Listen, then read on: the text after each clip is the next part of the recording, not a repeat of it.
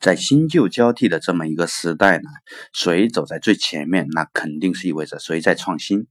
那我们今天呢，先看一下全球的创新大格局。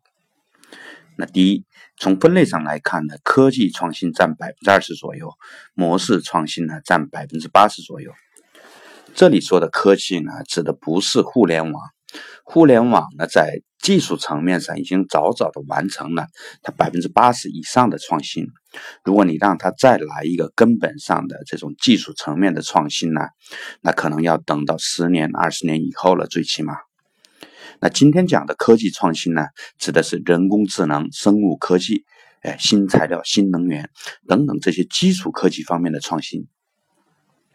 如果互联网革命的威力呢是 TNT 级别的话，那这几个基础科技领域里边的，任何一个领域的突破，哎，那都将是原子弹级别的威力。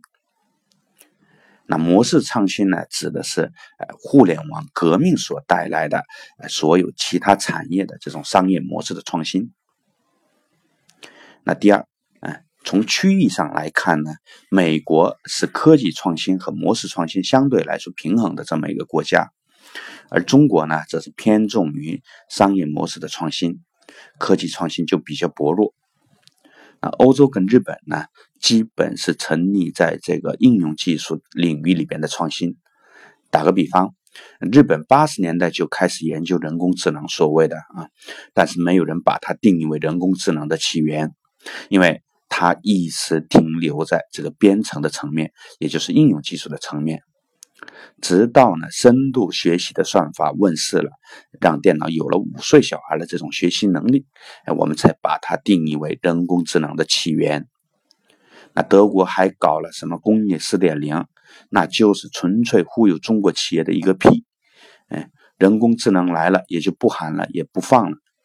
所以说。日本跟德国，我们管他们叫技术发达，而美国呢，我们就管它叫科学发达。那我们管中国叫什么呢？一个叫模式大国，商业模式大国啊，另外一个叫山寨大国。说到这个铺天盖地的商业模式呢，啊，我们还是要感谢这个国家啊领导层。顶着泰山般的压力呢，早早的就屏蔽了谷歌呀、Facebook、Twitter、YouTube。呃，如果没有这些举措呢，就培育不出来我们自己的微信、微博、优酷、土豆、百度等等这些。那最牛的呢，还是马云，就光靠自己就干趴了易贝和亚马逊。但是呢，不管用什么方法，没有让美国的商业模式席卷中国呢，是。哎，不可能迎来美国现在倒过来学习我们中国商业模式的这种层面的。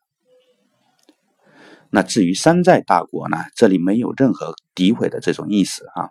我本人非常认可这种山寨的概念。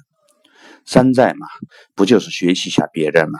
没有学习，没有山寨，这个世界估计，呃，再过两千年还不一定能进入工业革命时代。那中国呢，在邓小平的引领下呢，先是引入，后是山寨，再后来是改造创新。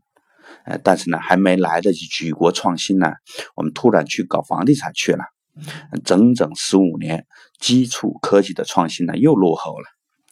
这里大家呢不要把应用技术呢当做基础科技，我们在国内找基础科技领域里边的创新项目呢，比登天还难。我们只能拿着钱呢，带着具备这种全球顶尖的制造能力的中国实体企业呢，哎，去美国求入股那些基础科技里面的创新项目。还好，人家要这个钱。嗯，你要知道，人家不是什么钱都要的，人家要的就是一个中国概念，人家看中了中国的市场，还有中国的这种高质量、大规模的生产能力。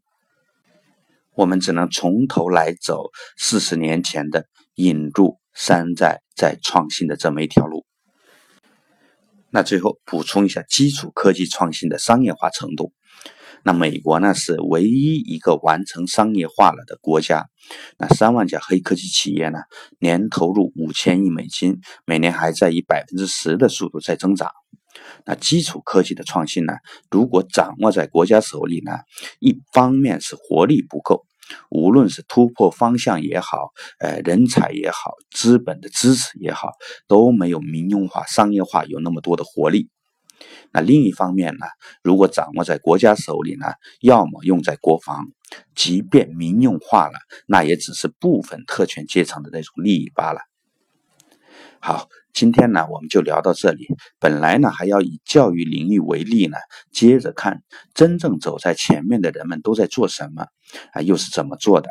那我们只能留到下期节目去再讲了。好，欢迎订阅喜马拉雅韩永国电台。